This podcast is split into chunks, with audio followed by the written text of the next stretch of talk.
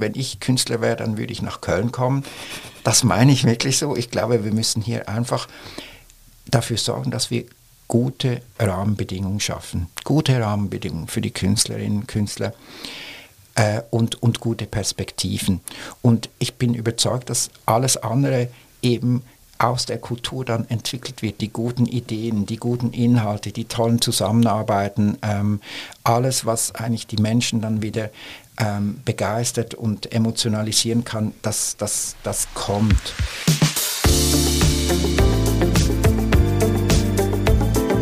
Talk mit K. Mit Anne Burgner. Hallo liebe Kölnerinnen und Kölner. Hallo natürlich auch an alle anderen. In Talk mit K spreche ich jede Woche mit spannenden Menschen aus dieser Stadt. Und das immer im Wechsel mit meiner Kollegin Sarah Brasak. Jeden Donnerstag um 7 Uhr gibt es eine neue Folge. Zu Gast ist heute Stefan Charles. Der Schweizer ist seit gut einem Jahr Kulturdezernent in Köln. Die Entscheidung, von Zürich nach Köln zu ziehen, habe er nie bereut. Er fühlt sich in der Stadt sogar schon ein bisschen heimisch. Das vielfältige, quirlige und ja, manchmal vielleicht auch etwas chaotische sei für Kunst und Kultur sehr förderlich. Er spricht darüber, welche Themen ihn in seinem ersten Jahr besonders beschäftigt haben und wie er Künstler und Veranstalter unterstützen will, die mit steigenden Energiepreisen zu kämpfen haben. Die Idee eines 9-Euro-Tickets für Kulturveranstaltungen findet er sehr interessant, über Details müsse man aber diskutieren und es könne nur eine zeitlich begrenzte Marketingmaßnahme sein. Außerdem ist Stefan Charles optimistisch, dass die Oper tatsächlich wie geplant 2024 eröffnet werden kann.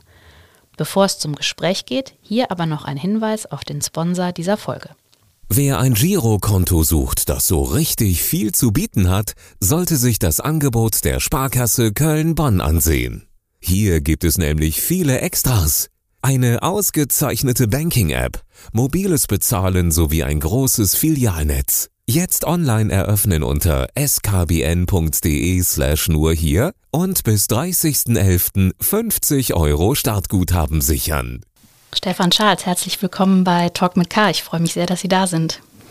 Ja, freue ich mich natürlich ebenso. Ähm, äh, bin ganz gespannt auf diesen Podcast, auf die Fragen und äh, ich habe gerade erfahren, wir dürfen uns eine halbe Stunde gemeinsam unterhalten. Das freut mich natürlich. Genau. Sie sind jetzt seit einem guten Jahr Kulturdezernent in Köln und als Sie damals gestartet sind, haben Sie zu mir gesagt, Sie seien ein Mensch, der nicht nur Kopfentscheidungen trifft, sondern auch auf den Bauch und auf das Herz höre. Wenn Sie jetzt so zurückgucken auf das Jahr, haben denn Bauch und Herz richtig entschieden, als Sie nach Köln gekommen sind? Also, das kann ich wirklich mit Ja, Ja und Ja das äh, äh, war, ein tolles, war ein tolles Jahr. Äh, bin, bin gut angekommen, ähm, habe viele, äh, unglaublich viele Menschen äh, kennengelernt und, und fühle mich wahnsinnig wohl und habe wirklich manchmal, wenn ich ähm, von einer Reise zurückkomme oder abends äh, aus einer anderen Stadt äh, nach, nach Köln zurückfahre, so ein bisschen heimatliche Gefühle, so endlich wieder in Köln, aber doch. Oh, wow. Sie haben ja vorher in Zürich gelebt, der äh, äh Deutsche oder auch der Kölner, der, also mit Zürich verbindet man ja so sehr, hat, haben wir, glaube ich, sehr viele sehr positive Bilder, alles sehr schön und sehr aufgeräumt und Zürich natürlich auch ganz besonders schön. Jetzt ist das ja in Köln nicht immer alles so schick und so sauber. Wie groß war denn der Kulturschock am Anfang? Ja, äh, äh da gibt es tatsächlich Unterschiede. Ähm, ich finde aber, äh, dass eben gerade für die, für die Kultur und für die Kunst äh, das, was hier eben möglich ist und dieses Vielfältige und dieses Quirlige und, und vielleicht manchmal sogar ein bisschen Chaotische, dass es eben für die Kunst und Kultur unglaublich fördernd ist und in einer so äh, vielleicht zu glatten Oberfläche, wie es manchmal in Zürich auch anmutet, ist das fast ein bisschen schwieriger. Ähm, das, also ich sehe diese Unterschiede eigentlich als sehr positiv. Und ähm, in, wenn Sie Menschen in Zürich fragen, ähm, die in Zürich aufgewachsen sind äh, oder in Zürich leben, äh, die würden nie von sich sagen, ich finde Zürich super. in Köln, aber erzählt Ihnen das jeder, äh, wie, wie, toll er Köln findet. Und das äh, finde ich schon ein, ein, sehr schönes Merkmal. Also ich, ich nehme die Stadt so wahr, dass es eine Stadt ist, äh, äh die, die, in der man wirklich sehr gerne lebt und die man auch nicht verlassen will. Also man, die, die Menschen in Köln wollen in Köln bleiben. Und ähm, und, äh, und in Zürich ist das nicht immer so. Das ist manchmal für Menschen auch so eine Durchgangspositionen, die können sich noch ähm, eine andere Stadt vorstellen. Künstler, die in Zürich leben, wenn man die fragt, wo, wo lebst du denn, dann sagen die immer Zürich, Schrägstrich und dann kommt noch irgendwas, also Berlin, London, mhm. New York. Aber das habe ich noch nie gehört in Köln, dass es so ein Schrägstrich gibt. Köln-Schrägstrich Düsseldorf. Glaube ich nicht. Ja. Haben Sie denn irgendwas gelernt über Köln in diesem Jahr, was Sie vorher nicht wussten oder was Sie überrascht hat? Ja, natürlich. Ähm, natürlich. Äh, ich habe äh, unglaublich viel, viel gelernt. Ähm, einerseits natürlich im Job, das ist klar, das ist immer, sind viele neue Aufgaben, ähm, viele neue Prozesse, die man kennenlernen, kennenlernt. Und das ist spannend, das ist dann so eine, eine Lernkurve, die man dann auch hinlegt. Und das ist eigentlich immer so mit die schönste Zeit im Leben, wenn man so viel Neues lernen kann. Das, ähm, das gefällt mir auch persönlich, persönlich sehr, sehr gut. Also doch, ähm, und dann natürlich, äh, was eben das ganze Kulturangebot angeht, die, diese Reichhaltigkeit. Ich habe äh, wirklich viel an Kunst, an Kultur gesehen, ähm, mir viel angehört, angesehen. Äh, das hat mich sehr beeindruckt. Ähm, Sie wohnen im, im, wirklich richtig im Herzen der Stadt, wenn ich richtig informiert bin, ne? in der Nähe des Neumarkts, oder? Wie, äh, ja. Das heißt, Sie wollten auch richtig mitten rein. Ja, ja, ja, ja. Ich bin mir jetzt nicht sicher, ob ich meine. Nein, nicht, vielleicht nicht die Adresse. aber, aber zum Neumarkt sind es zu Fuß äh, zwei bis drei Minuten, ja. ja. Das ist so. Hm. Und das haben Sie aber auch nicht bereut. Da sind Sie ja wirklich mittendrin. Also mehr geht ja eigentlich fast gar nicht. Ja, ja. Äh, ist, ist für mich natürlich also ich bin vielleicht jetzt nicht, nicht der allerjüngste äh, Bewohner dieses Quartiers, es ist ein sehr junges Quartier. Aber mir war es wichtig, natürlich äh, in dem Sinne nichts zu verpassen. Also ich will wirklich spüren, wie die, wie die Menschen leben. Ich will mich nicht irgendwo äh, in, in, einem, ähm, in einem ganz ruhigen Wohnquartier aufhalten, sondern eben dort, wo die, die Stadt pulsiert, wo, die, wo, wo, das Leben, wo das Leben wirklich geschieht das ist mir wichtig, weil ich glaube, das ist ein wichtiger Punkt, um eben die Kultur in, in der ganzen Breite wirklich verstehen zu können. Mhm. Äh, und, und es ist auch so, dass ich natürlich abends auch oft noch unterwegs bin auf Veranstaltungen, mir viele Dinge angucke und dann manchmal auch froh bin, wenn ich dann auch schnell zu Hause bin. Also das ist ein bisschen Bequemlichkeit spielt da vielleicht auch mit rein. Wie war das denn für Sie? Das ist Ihr erster Job in einer Verwaltung, zumindest wenn man jetzt von außen drauf guckt, selber noch nie in der Verwaltung gearbeitet hat, dann hat man ja so bestimmte Vorstellungen davon, dass das vielleicht auch besonders schwierig oder langwierig in Prozessen. Ähm, wie haben Sie das erlebt? Wie haben Sie sich da eingefunden? Ja, ist, ist, ist vielleicht ein Vorurteil. Ich sehe es eher so, es ist, es ist die Verwaltung ist ja eigentlich ein großer Betrieb mit mehr als 20.000 äh, Mitarbeitenden und, und solche großen ähm, Einheiten, so, solche großen Organisationen äh, bergen natürlich eine, eine, eine hohe Komplexität. Ähm, ich kenne natürlich jetzt als Schweizer auch nicht alle ähm, äh, äh, Einzelheiten des, des, äh, des deutschen Verwaltungswesens, aber ich das muss ich auch nicht unbedingt. Also ich habe sehr, ein sehr gutes Team, ich habe sehr gute Leute, die, die einfach auch die äh, ähm, äh, Verwaltungsaufgaben, die halt sehr, sehr, prozessorientiert sind, die auch sehr gut können. Mhm. Und das ist, das ist wichtig. Ähm, auf der anderen Seite bin ich natürlich, muss ich auch in der Lage sein, ähm, Ziele umzusetzen, ähm, und, und manchmal auch Ziele so umzusetzen, dass, dass die aus, aus der Sicht jetzt der, der, der Künstlerin oder der, der in, kulturellen Initiativen oder eben auch der Kulturpolitik, dass das eben auch sinnvoll ist. Also man kann jetzt nicht, wenn wir Atelierflächen dringend brauchen, sich nur auf Verwaltungsprozesse verlassen und wenn die dann halt eigentlich gefühlt zu lange gehen, ähm, dann, dann funktioniert es nicht. Also ich bin natürlich das sehr gewohnt, dass Prozesse unterschiedlich äh, mit unterschiedlichen Geschwindigkeiten ablaufen. Also wenn Sie beispielsweise eine Kultur äh, im Bereich der Museen oder im Bereich der Bühnen arbeiten, dann sind eben Planungshorizonte von eins, zwei oder manchmal sogar drei Jahren ganz normal. Aber in der freien Szene, wenn jemand äh, ein Atelier sucht, sind eben schon zwei Wochen eine sehr lange Zeit.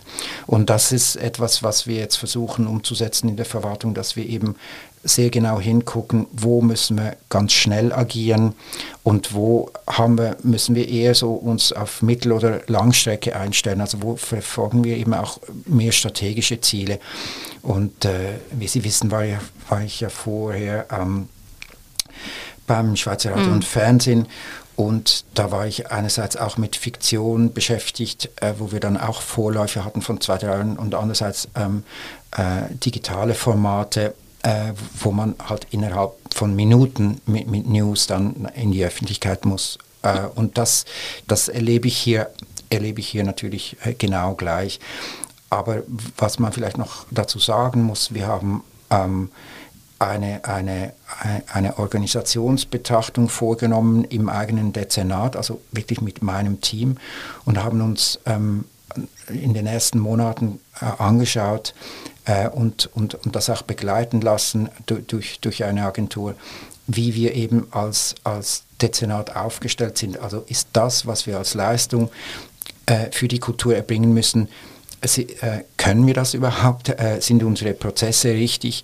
Oder müssen wir eben Dinge bei uns selbst, also quasi vor der eigenen Haustür erstmal verändern? Und das ist ein Prozess, den haben wir äh, ganz Anfang Jahr ähm, 22 gestartet und ähm, ich bin jetzt ganz zuversichtlich, dass wir es bis Ende diesen Jahres abgeschlossen haben, dass wir eigentlich mit einem teils veränderten Team, aber teils auch sehr unterschiedlichen Prozessen und Abläufen und mit unterschiedlichen Aufgabengebieten äh, jetzt in die Zukunft starten. Das war ganz wichtig, weil wir festgestellt haben, dass einige Leistungen wir so in dieser Form, in dieser Zusammensetzung gar nicht erbringen können. Mhm.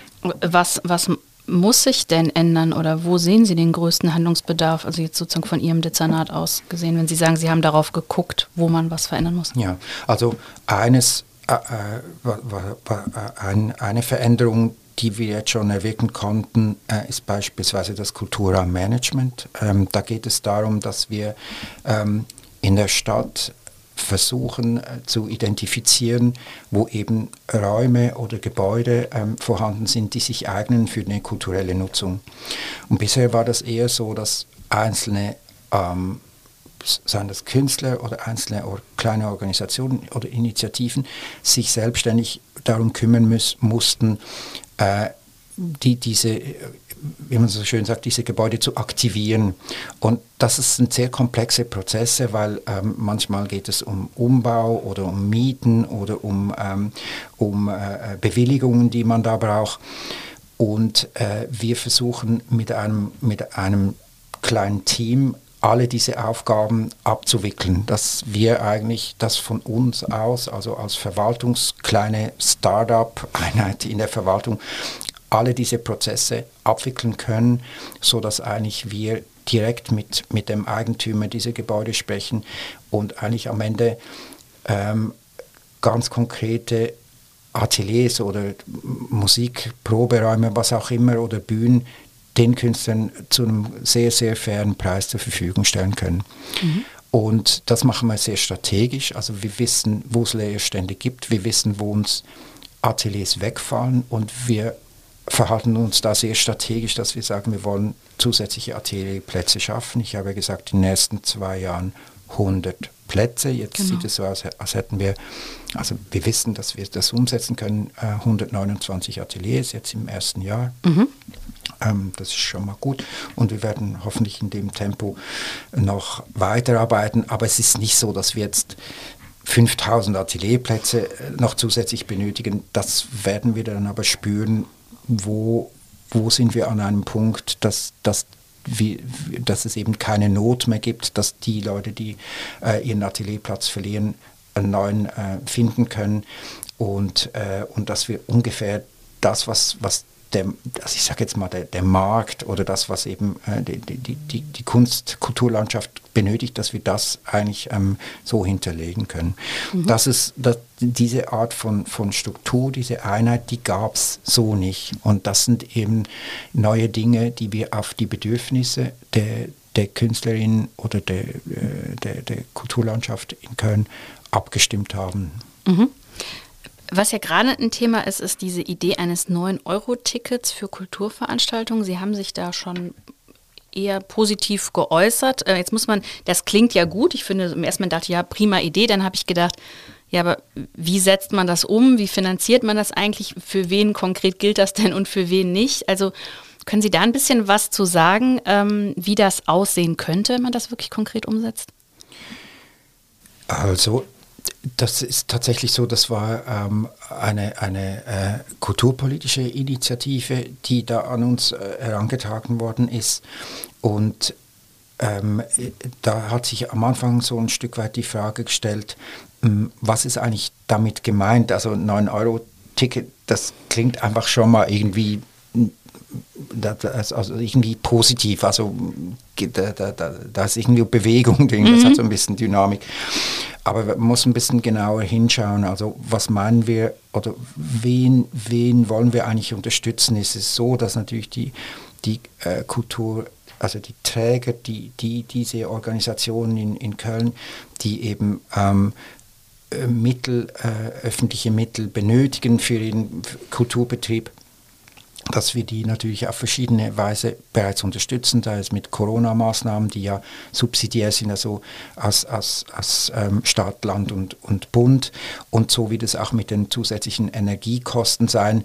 Da werden wir dafür sorgen, dass, dass diese Träger äh, ähm, in diesem subsidiären äh, äh, System äh, gut aufgehoben sind oder, ähm, oder weiterhin auch, auch arbeiten können.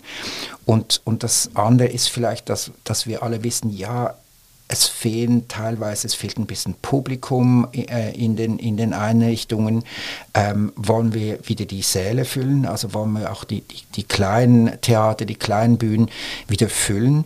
Ähm, ist, ist das unser Hauptanliegen äh, oder geht es uns darum, auf die Bevölkerung zu gucken und zu sagen, ähm, hört zu, Stadt Köln, wir haben verstanden, dass ähm, jetzt aus Sicht der Kultur, wir haben verstanden, dass es allen äh, wirklich nicht gut geht, äh, dass, dass alle äh, unter den, den höheren Preisen jetzt äh, leiden.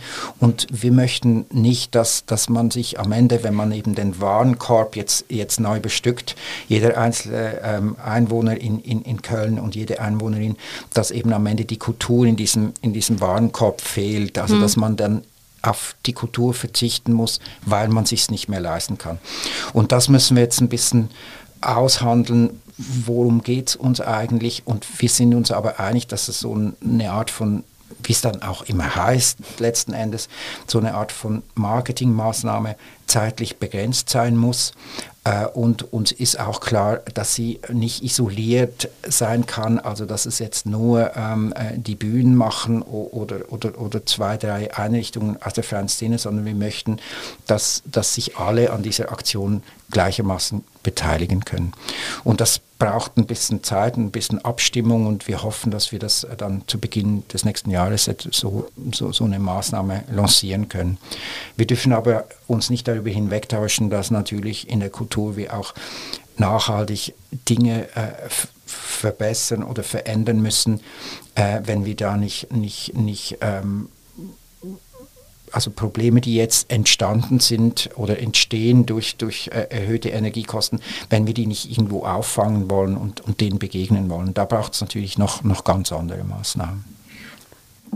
Das ist ja das eine, steigende Energiekosten. Also man erlebt es ja jetzt selber schon zu Hause, dass man sich fragt, stelle ich jetzt die Heizung an oder nicht? Oder vielleicht schalte ich das Licht jetzt in dem einen Raum auch einfach aus, wenn ich nicht drin bin. Das ist natürlich für große Institutionen ja ein wirklicher Faktor. Was können Sie da tun, um zu unterstützen? Also das, äh, wie gesagt, ich war gestern äh, im Kulturausschuss des äh, Deutschen Städtetags äh, für das Land NRW und wir haben uns mit den anderen Kommunen jetzt ausgetauscht. Und äh, die, da gibt es einerseits natürlich die Zusage äh, von der Kulturstaatsministerin von Claudia Roth, dass der Bund zwischen 1 und 1,8 Milliarden zur Verfügung stellen will für sowohl ähm, äh, kommunale oder, äh, oder vom Land getragene Einrichtungen, aber auch für, für die freie Szene. Wie das aber genau äh, vorgehen soll, funktionieren soll, das wissen wir heute noch nicht, das wissen wir aber bestimmt in den nächsten Wochen. Das Land hat natürlich auch äh, eine Absichtserklärung abgegeben und wir ähm, hier in Köln ebenso. Also es gibt äh, eine Art von Energiefonds in der Stadt Köln, den wir jetzt nach einem Schlüssel auf die ganzen Träger aufgeteilt haben. Aber das sind natürlich auch Träger aus dem Sport, aus der, aus der Bildung, nicht nur aus der Kultur, so dass wir glauben, mit diesem System auf diesen drei Säulen können wir da, können wir da ähm, Hilfe anbieten. Das wird meiner Meinung nach äh, doch, doch gut funktionieren. Das ist das, was wir im Moment tun. Ähm, die, die, die Haltung war im, im Ausschuss so, äh, dass wir uns ein bisschen weniger Sorgen machen um die großen Einrichtungen, weil die natürlich durch die Kommunen direkter getragen sind.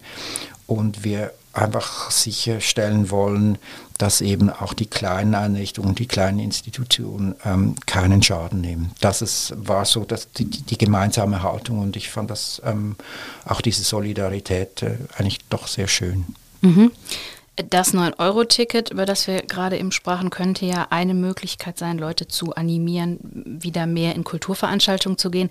Wie gucken Sie generell darauf? Man hat ja eher gedacht, wenn es wieder möglich ist, in Kulturveranstaltungen zu gehen, dann werden die Leute losströmen, weil sie sich danach sehnten. Jetzt kriegen wir das mit, dass auch häufig zum Teil zum Beispiel Konzerttourneen abgesagt werden oder auch andere Veranstaltungen, weil einfach zu wenig Tickets verkauft werden.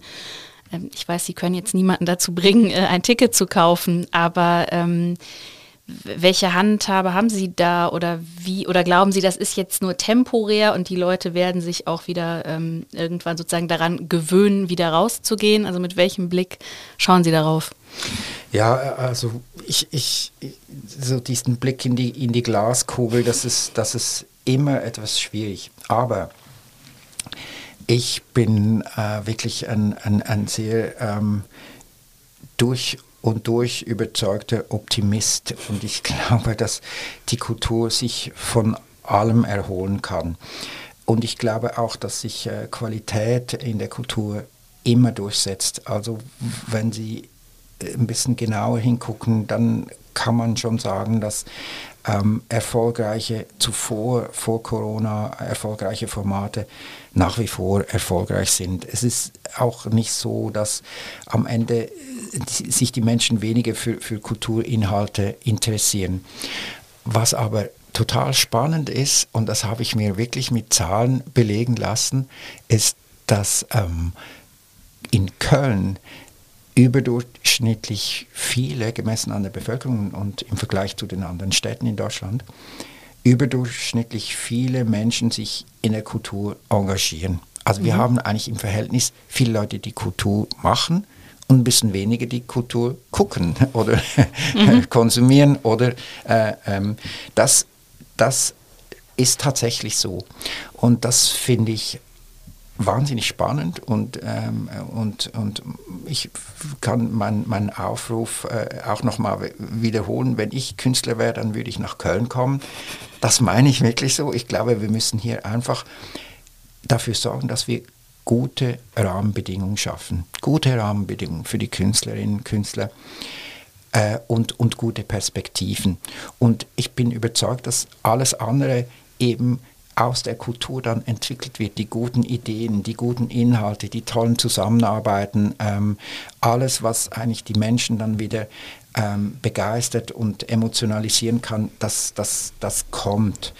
Ähm, dass es jetzt ein wenig Zeit braucht, finde ich okay. Äh, jetzt müssen wir einfach schauen, dass eben, wie ich es vorher gesagt habe, die Initiativen oder die Organisationen, die jetzt besonders leiden, dass wir die, die, die jetzt in dieser, in dieser Zeit unterstützen. Also dass wir quasi das, ähm, was aufgebaut wurde, dass wir das erhalten können.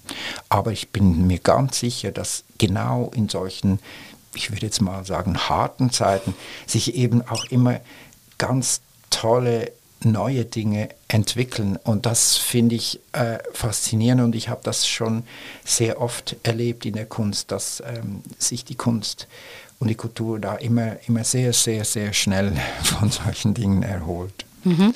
Sie, Sie, sagen, Sie seien ein unerschütterlicher Optimist. Äh, gilt das auch auf die, wenn man jetzt im wahrsten Sinne des Wortes äh, schaut, großen Baustellen in Köln? Also ich bin kürzlich mal vom Dom Richtung WRM gelaufen. Da denkt man ja so, oh, oh, wie weit, wie lang wird das noch dauern, mitten in der Stadt? Eigentlich alles eine einzige große Baustelle, wobei das ja, ne, also auch das römisch-germanische Kostenexplosion. Wie besorgt gucken Sie darauf? Ich meine, es kann ja eigentlich nicht sein, dass in einer Stadt wie Köln in der Mitte wirklich eine Dauerbaustelle herrscht, da wo man ja eigentlich die Leute abholen müsste, die jetzt auch als Besucher und Besucherinnen in unsere Stadt kommen. Ja, ähm, das ist äh, wirklich eine Frage, mit der ich mich mittlerweile fast, fast täglich äh, beschäftige. Ähm, ich, wenn man jetzt einen Schritt mal zurücktritt und, und, und auf diese Situation schaut, dann kann man ja sagen, dass es zahlreiche Kultureinrichtungen gibt in unmittelbarer Nähe zum Dom oder im absoluten Stadtzentrum oder im, im Herzen dieser Stadt äh, dieses, dieses Ensemble von, von Einrichtungen plus archäologische Zone ist ja in seiner Dichte eigentlich einzigartig in Europa, zumindest ich, ich kenne nichts Vergleichbares. Und das ist natürlich ein Asset und ein Wert, den wir natürlich unbedingt nutzen sollten, weil eine meiner Aufgaben ist es, ähm, die, die, die Kultur die, die Kölner Kultur oder das, was wir in Köln in der Kultur ähm, äh, schaffen, ähm, das mehr Strahlkraft zu entwickeln, ähm, äh, die, die, dann, die dann eben national und auch, und auch international ähm, strahlt. Und, und, und das könnte uns eben mit so einem Konstrukt wie Via Culturalis sehr gut gelingen, weil das ist einfach äh, von der Qualität her ist, ist da so vieles vorhanden. Und jetzt, glaube ich, ist, ist, ist die, die, die, die Chance besteht darin, dass wir das Ganze versuchen, mehr als, als eben Ensemble, also als, als ähm, ein großes Gemeinsames zu denken. Mhm. Ich glaube, wenn man jetzt immer nur die einzelnen Bauwerke und die einzelnen Museen sich anschaut, dann wird man der Sache nicht so ganz gerecht. Aber in, im, im Verbund oder in der Zusammenarbeit, in der Koordination dieser Häuser ähm, könnte, könnte das was, was unglaublich äh, äh, Eindrückliches äh, werden. Jetzt, was wir gemacht haben, wir haben angefangen mit den, mit den ähm, historischen Museen, jetzt in erster Linie, aber es ist auch ähm, die Mikro war dabei und, und äh, die Hohendomkirche und, und äh, das Team vom, von NS-Doc, sich regelmäßig zusammenzusetzen und diese Bauprojekte miteinander zu besprechen. Und da geht es jetzt darum, dass wir sagen, haben wir eigentlich auch Flächen, die wir jetzt planen, die wir vielleicht gar nicht selber nutzen oder die wir von jemand anderem nutzen, gibt es das schöne Wort Synergien. Also Beispiel, braucht man jetzt im neu zu bauenden Stadtmuseum einen großen Veranstaltungssaal und im römisch-germanischen Museum, was 50 Meter daneben liegt, auch noch so einen Saal oder reicht vielleicht einer für beide. Mhm. Solche äh, Gedanken machen wir uns, dass wir das mehr zusammendenken und in, in der Koordination denken. Und ich glaube, wenn, wenn wir das schaffen, und das jetzt in den nächsten äh, Jahren weiterentwickeln, dann werden wir ein Gebäude nach dem anderen fertigstellen können und werden die Häuser auch so betreiben, dass die natürlich eine ne, viel größere Strahlkraft entwickeln können, als sie es bisher jemals getan haben. Ich weiß, dass die Häuser in Köln, also die städtischen ähm, Museen, pro Jahr ungefähr eine Million äh, Besucher, BesucherInnen äh, verzeichnet haben. Ich bin der Meinung, man kann diese Zahl massiv erhöhen. Mhm. Mhm. Dann müssen sie natürlich nur auch alle auf sein und ähm, sagen wir mal auch in einem guten Zustand. Also das ist ja, glaube ich, das, was viele so ein bisschen sorgt, auch wenn man, Sie sprachen gerade das Stadtmuseum an. Also man hat eben das Gefühl, es sind bei Columba gibt es jetzt schon wieder Erste, ne, dass, also, dass, dass, dass da saniert werden muss und so. Also man, man hat immer das Gefühl, es ist eigentlich überall poppt immer irgendwas auf, was nicht richtig funktioniert. Und ich glaube, dass das bei vielen Leuten natürlich ein bisschen das Vertrauen darin, darin zerstört, dass das auch alles dann langfristig wirklich mal funktioniert. Also das, Sie haben ja recht, der Schatz ist ja gewaltig, aber man muss ihn natürlich auch nutzen können.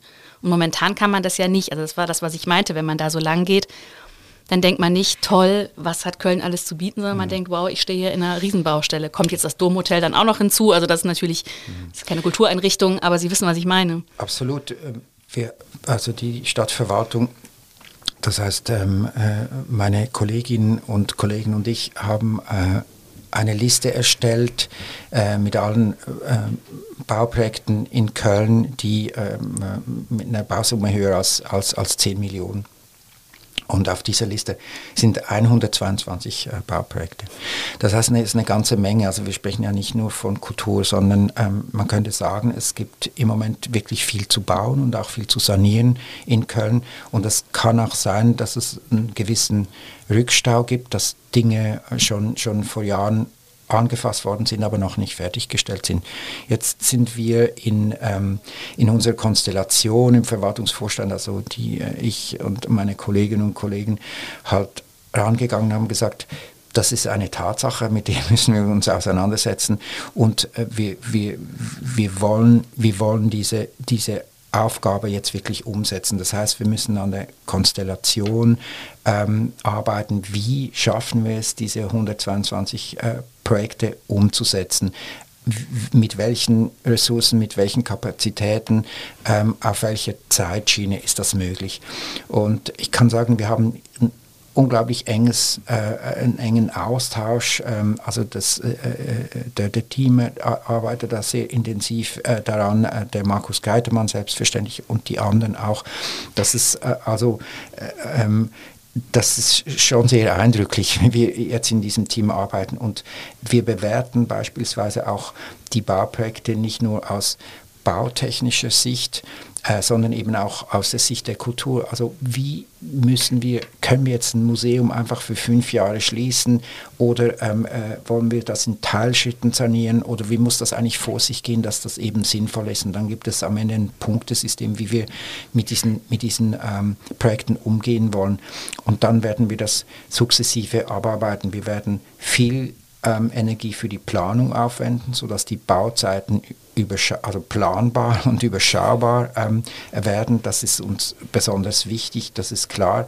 Aber wir werden natürlich auch äh, uns darüber Gedanken machen, haben wir überhaupt die Ressourcen, die wir brauchen, ähm, um, um, um, diese Dinge umzusetzen. Bei der historischen Mitte ist es so, dass das neue Stadtmuseum in den Händen bei der Umsetzung in den Händen einer GBR liegt. Also das ist nicht die Stadt selber, die hier eigentlich ähm, dann aktiv ist, sondern wir eigentlich nur diesen Auftrag erteilen und quasi das Monitoring machen. Wir kriegen die, die ganzen Berichte. Aber die, die, letztlich die Umsetzung dieser, dieser, ähm, äh, diese, diese ganzen Bauprojekte liegt in der Hand von, von privaten Unternehmen, die ja auch bewiesen haben, dass sie solche, so, solche großen Bauprojekte umsetzen können. Also so viel dazu. Wir, wir sind dran, Dinge wirklich in die Hand zu nehmen, die Dinge zu, ähm, zu verbessert in anderen Konstellationen ähm, abzuwickeln. Wir haben im Moment, das muss ich auch sagen, nicht so viel Glück, äh, weil, weil eben zur, zur, zur Corona, zur Pandemie eben noch eine Energiekrise äh, dazu kam und, und eigentlich eben auch eine, eine Krise der, der, der Lieferketten. Also es ist tatsächlich so, dass wir auf vielen Baustellen äh, das Material gar nicht, gar nicht äh, hinbekommen. Und äh, das macht, macht die Sache für uns nicht, nicht einfacher. Äh, nichtsdestotrotz, ich glaube, das, was wir im Moment in der Planung leisten, das ist, das ist schon wirklich sehr gut und ich kann es auch ein bisschen vergleichen, weil ich auch in der Schweiz ähm, in meinen frühen Jobs mit großen Bauprojekten zu tun hatte. Mhm. Und Ihr Optimismus erstreckt sich auch auf äh, die Oper. Also Sie sagen 2024 treffen wir uns alle am Offenbachplatz. Ja, das, das ist ähm, eine, eine, eine wirklich große Aufgabe und Herr Steiberger macht das ja wirklich so, dass er uns monatlich und, und dem Ausschuss und dem Rat monatlich Bericht erstattet und das ist kein Schönwetterbericht, sondern das ist eben ein sehr ehrlicher Bericht, wo auch äh, alle Schwierigkeiten, die mit so einem Bau verbunden sind, ähm, äh, aufgelistet werden und mit jeder Woche und mit jedem Monat äh, haben wir natürlich eine, eine größere Planungssicherheit. Es ist äh, so, das wurde kommuniziert, das Datum, äh, 22. März 2024 mhm. soll die sogenannte Schlüsselübergabe stattfinden. Es gibt aber schon Termin zuvor und das ist der 5. Juni 2023. Da sollen eigentlich ähm, die, die, die das Bauprojekt im Wesentlichen abgeschlossen sein und dann werden diese ganzen ähm, äh, Gebäude, also die Abnahmen dieser technischen Gewerke gemacht. Das ist jetzt schon geplant. Also wir haben da Zeit für die Inbetriebnahme von Juni 2023 bis dann im März äh, 2024. Das heißt, ähm, wir werden jetzt, wir sind jetzt quasi im letzten Jahr vor, vor, vor Bauende immer wie also die, die, die Dinge, die noch, noch offen sind, was noch zu tun ist, diese Liste wird immer kleiner und die, die Liste der abgearbeiteten Gewerke und Teilprojekte wird immer größer und das heißt, das Risiko wird natürlich immer wie kleiner. Also lange, lange Rede, kurzer, kurzer Sinn. Wir gewinnen, wir, wir gewinnen sehr an, an Planungssicherheit äh, und das ist, ist für mich auch ein Grund, zuversichtlich zu sein. Wir sind aber nicht äh, blauäugig. Äh, wir, wir gucken sehr kritisch auf diese Baustelle, wir gucken sehr kritisch auf alle Gewerke, wir stellen Fragen. Ich bin fast wöchentlich persönlich auf der Baustelle. Also wir, wir überlassen wirklich nichts dem Zufall. Und ich glaube, das ist das, was wir tun können. Und ähm, insofern ähm, ich, also ich, ich, ich freue mich sehr äh, auf diese Eröffnung, aber ich freue mich auch sehr darauf, dass wir eigentlich das, was man jetzt als Chance des, dieses, dieser Interimszeit, nämlich das Depot 1 und 2 äh, in Mülheim, da einen Ort schaffen konnte, der eigentlich durch die Kultur erobert wurde mhm. und jetzt der Öffentlichkeit so als, als wunderbarer Ort zur Verfügung steht. Also wenn ich Gäste habe aus ähm, irgendwo, die nach Köln kommen, ich versäume es wirklich nie, mit denen äh, auch ins Depot zu gehen, äh, weil, das einfach so ein ganz positiver äh, ähm, Ort geworden ist und, und den weiter zu bespielen und den zu erhalten und sagen, wir haben vielleicht was verloren, vielleicht auch ein bisschen Vertrauen verloren in, in große Kultureinrichtungen, Bauwerke, aber auch was, was Unglaubliches gewonnen, womit keiner gerechnet hätte. Und das darf man ein Stück weit ähm, auch Stefan Bachmann und seinem Team verdanken, was sie da geleistet haben. Und ich finde, wenn, wenn Kultur das kann, äh, dann, dann, also ich kann gar nicht anders als optimistisch sein. Ja. Das ist doch ein sehr schönes Schlusswort. Dann nehmen wir den Optimismus mit und äh, hoffen, dass die Dinge sich gut entwickeln. Ich danke Ihnen sehr, dass Sie heute da waren.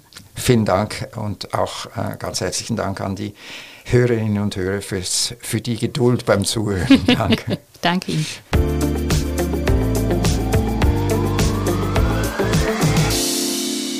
Ich möchte an dieser Stelle noch auf unseren täglichen Podcast Stadt mit K News für Köln hinweisen. Dort hören Sie immer ab 17 Uhr die wichtigsten Nachrichten des Tages aus Köln. Die gesamte Podcast-Familie inklusive unseres neuen True Crime Podcasts finden Sie unter ksta.de slash podcast oder indem Sie das Stichwort Kölner Stadtanzeiger bei einer Podcast-Plattform suchen. Und mich erreichen Sie per Mail. Ich freue mich immer sehr über Feedback oder Talkgast-Vorschläge unter anne.burgmer.kstamedien.de. Bis zum nächsten Mal sage ich vielen Dank fürs Zuhören und bis bald. Und nicht vergessen, die nächste Folge Talk mit K gibt es nächste Woche Donnerstag um 7 Uhr.